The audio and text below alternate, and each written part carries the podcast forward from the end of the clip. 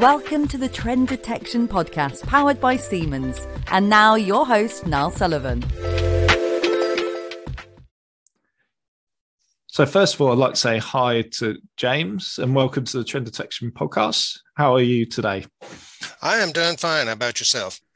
I'm very good, very good, very good to be speaking with you today. Um, I think, as I ask all of our guests, I think it would be a great place to start for you to just introduce yourself briefly to the to our audience.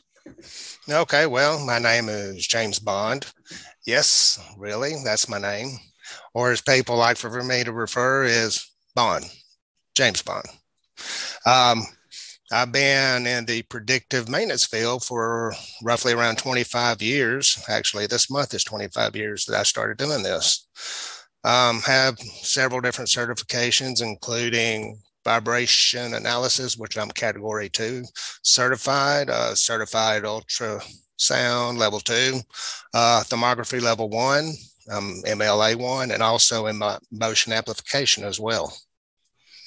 Fantastic, fantastic background there. So uh, I think it'd be great to, you said 25 years experience. So that's a lot of experience there. It'd be great to sort of wind back the clock, I guess, and and and maybe explain how you got started as sort of in the maintenance field as a maintenance professional. Well, I kind of got started a little different way than you would, uh, uh, I guess, what you would call a typical maintenance professional.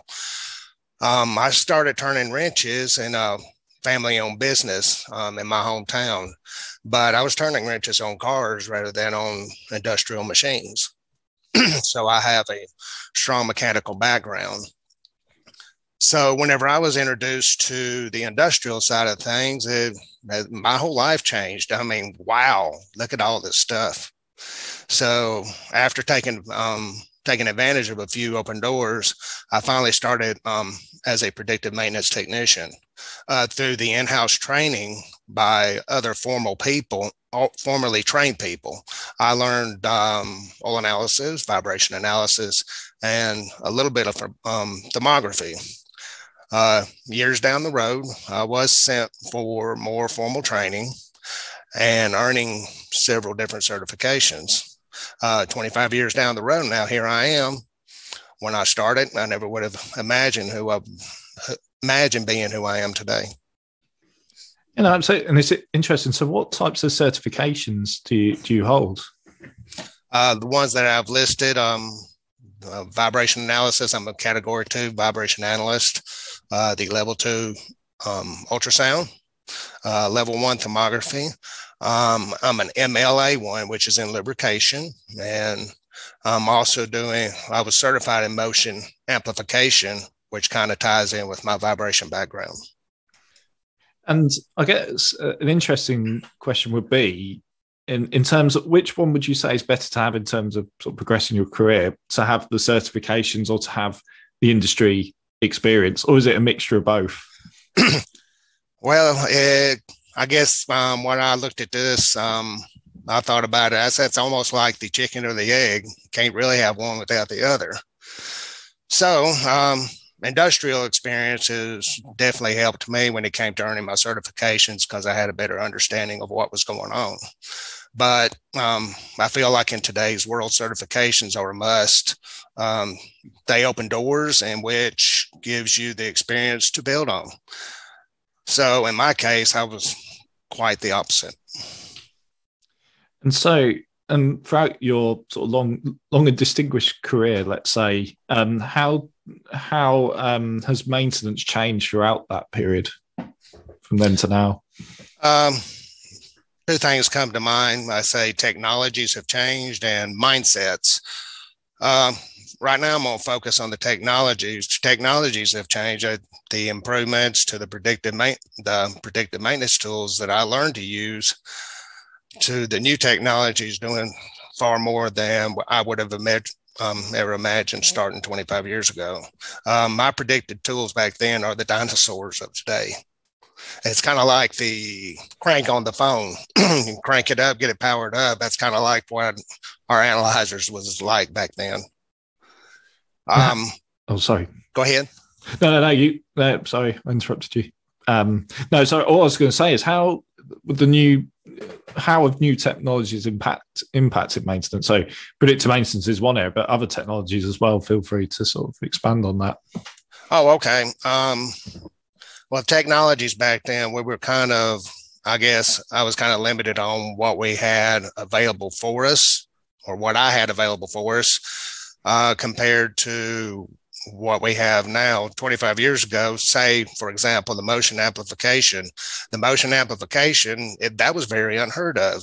And now we use motion amplification to help us troubleshoot and be able to determine or detect an issue that we cannot really quite pinpoint say with a um, an analyzer or something like that we can actually visually see the motion of the machine yeah Oh, so that that's what technology has la- allowed you to do. Yes. Well, and then plus being able to learn how to, I guess, incorporate many different technologies. Say you cannot pin, quite pinpoint what's going on with one predictive maintenance tool, so you have to use another or another. In other words, to help support what you think is going on. Yes. So, what are those examples of technologies you're referring to there? Uh, we'll say um, vibration analysis, uh, vibration analyzers, um, ultrasound, oil analysis. Oil analysis I found to be a good one, especially um, with the lubrication side of things, because that's what I started out doing whenever I started in the um, predictive maintenance field. And from what I had learned with the oil analysis, um, being able to see exactly what type of wear, how much wear, and everything like that by viewing it through a microscope. And whenever I was, whenever I had my formal training with vibration analysis, it kind of one kind of supported the other. Okay, I see this. Let's say, for example, I took um, did analysis on a gearbox. Okay, of course, gearbox is going to have wear. So what do I do? I back it up with oil analysis to see if there it kind of solidified what I was saying. Yeah, so they're almost providing layers of of context. Would that be one way to put it? So yes. you get a certain level of information from one, but as you add the other layers on, you'll begin to see sort of the full picture of what's happening. Yeah, one just kind of supports the other. So yeah, no, no, absolutely. Um, and and also as as maintenance has changed over the past, you say twenty five years, there's also sort of different approaches as well, which we sort of talk about a little bit on our website as well. So, um, so I was interested to know what what your what you think are the key differences between a corrective, preventative, condition based, and and predictive maintenance techniques. Well, I say the mindsets really have changed. Um, we've gone from a we've gone from a reactive type maintenance or preventive maintenance to a mindset of being more proactive. So that would be your condition based monitoring or your predictive maintenance. Um, as far as corrective goes, corrective, the first thing that comes to mind is fix it when it breaks. And that's a mindset that we're trying to get away from or working to get away from. And I have had quite success with that.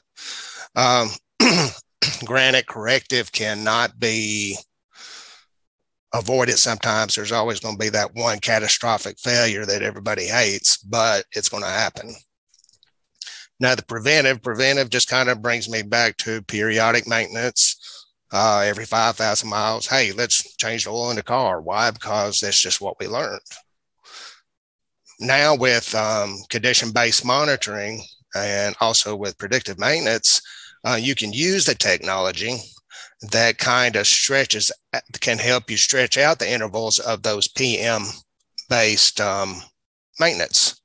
And it also helps with the correct, corrective based maintenance to where, okay, we're not going to fix anything unless we're actually seeing something instead of doing it over a time base. So from what from what you're saying there, so is there is there an argument to have to do elements of maybe not um, corrective maintenance, but to combine a lot of these strategies? I don't have to work in isolation. You can still have a preventative maintenance strategy, but also have a predictive maintenance strategy. Is that fair to say? Uh, yes. Um, what I think is kind of neat, though, using predictive technologies, we'll say, for example, um, we have a um, preventive maintenance uh, work order that says, hey, we need to grease a bearing every 60 days. Um, not every bearing has to be greased every 60 days, and, and some do. So, by using, say, a predictive technology such as ultrasound, including that with that PM, what we're able to do is be able to say, okay, yeah, I don't, I don't think it really needs grazing at this time. And after so, um, a period of time, hey, let's just stretch stretch the interval of this grazing of this bearing on out, but not discluding the predictive maintenance, kind of including them, kind of making them work together. Yeah, and that, that's really interesting. I mean, I was also it, what something you said before about a culture shift. So I guess yeah. back, you know, 25 years ago, it was very much corrective or reactive maintenance. So have you seen, has it been difficult to shift that culture away from that traditional approach to more advanced approaches you see today? It definitely takes time, but you have to start. Um, I found where we were, well, where I was more beneficial was to be able to address, make believers out of people and be able to work, say, with upper management. If you could make a believer out of um, upper management, everything's kind of trickles down to the technicians. So here we are making believers out of everybody. So it also helps us when, well, helps me whenever, say, for example, I want, I see a new technology. Okay, here's how I've helped you in the past. Now, here what we're going to do now. Um, just because of the technologies that are available and how I've helped you out.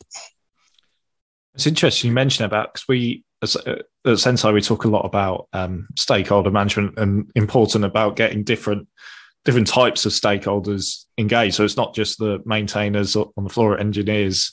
It's actually getting the, the C level and the everyone bought in to the to the idea really. So how how difficult has that been from your experience throughout your career? I mean, in terms of engaging the C level in in these type of this shifting culture, I guess. Okay, well, we'll go 20 years back. It was fairly difficult, and it was like I said, you have to make a believer. Then, say, for example, we you find an issue that saves a company so many thousands or even millions of dollars. And then you kind of use that as your leverage. So being able to take that and use it as your leverage, saying, and then you could kind of show it to them, said, "Hey, look, look at this. This is something um, I showed you and showed you what was going on, and you addressed it in this timely manner. Now look at downtime that was avoided.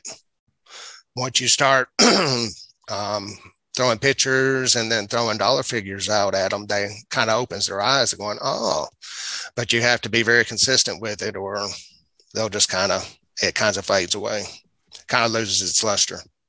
Yeah, no, no, absolutely. And you mentioned about, I guess you, you having to prove the return on investment, or even it's almost like building a business case for for it as well. Was you mentioned downtime? There was that part of the the conversation, you know, uh, like a focus area in terms of what what can be achieved through change shifting sort of the maintenance strategy? Well, reducing downtime is pretty much everybody's uh, mindset. Nobody wants any downtime that's going to cost them tons and tons of um, dollars or whatever. But um, that's what we're trying to avoid. We're trying to save. I'm trying to save this company money, but the main th- main way we can see on doing it is um, reducing labor hours uh, by using these predictive technologies and also reducing the downtime. Well, when you're reducing the downtime, you're also reducing reducing the wrench time.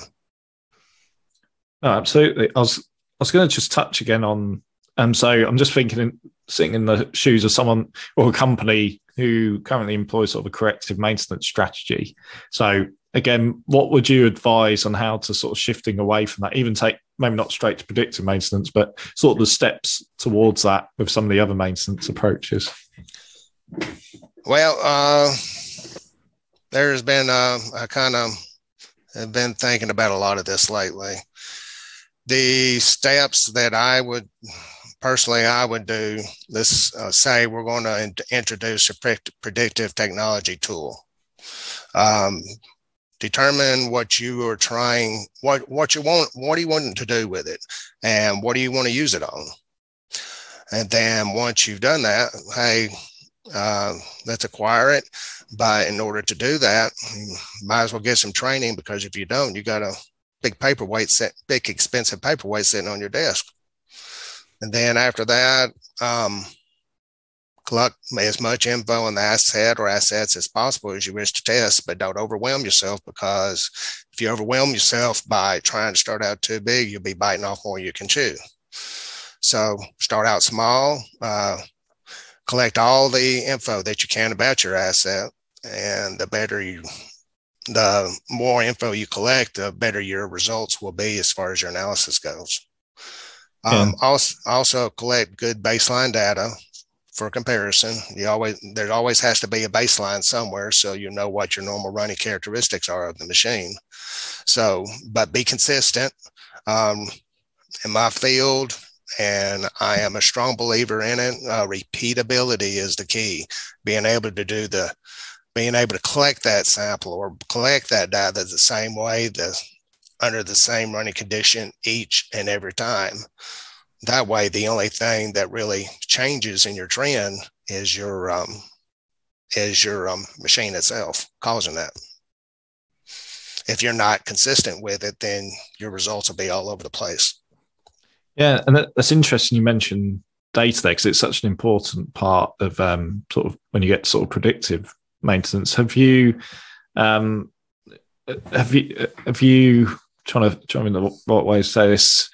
I, uh, over the years, have you have you seen examples of um, data being collected the right way, or because a lot of it's down to context, isn't it? And it's not just you could have lots and lots of data, but if there isn't enough context there, it's difficult to get those. But, but have you experienced good data collection and bad data collection? What's your experience sort of in that area?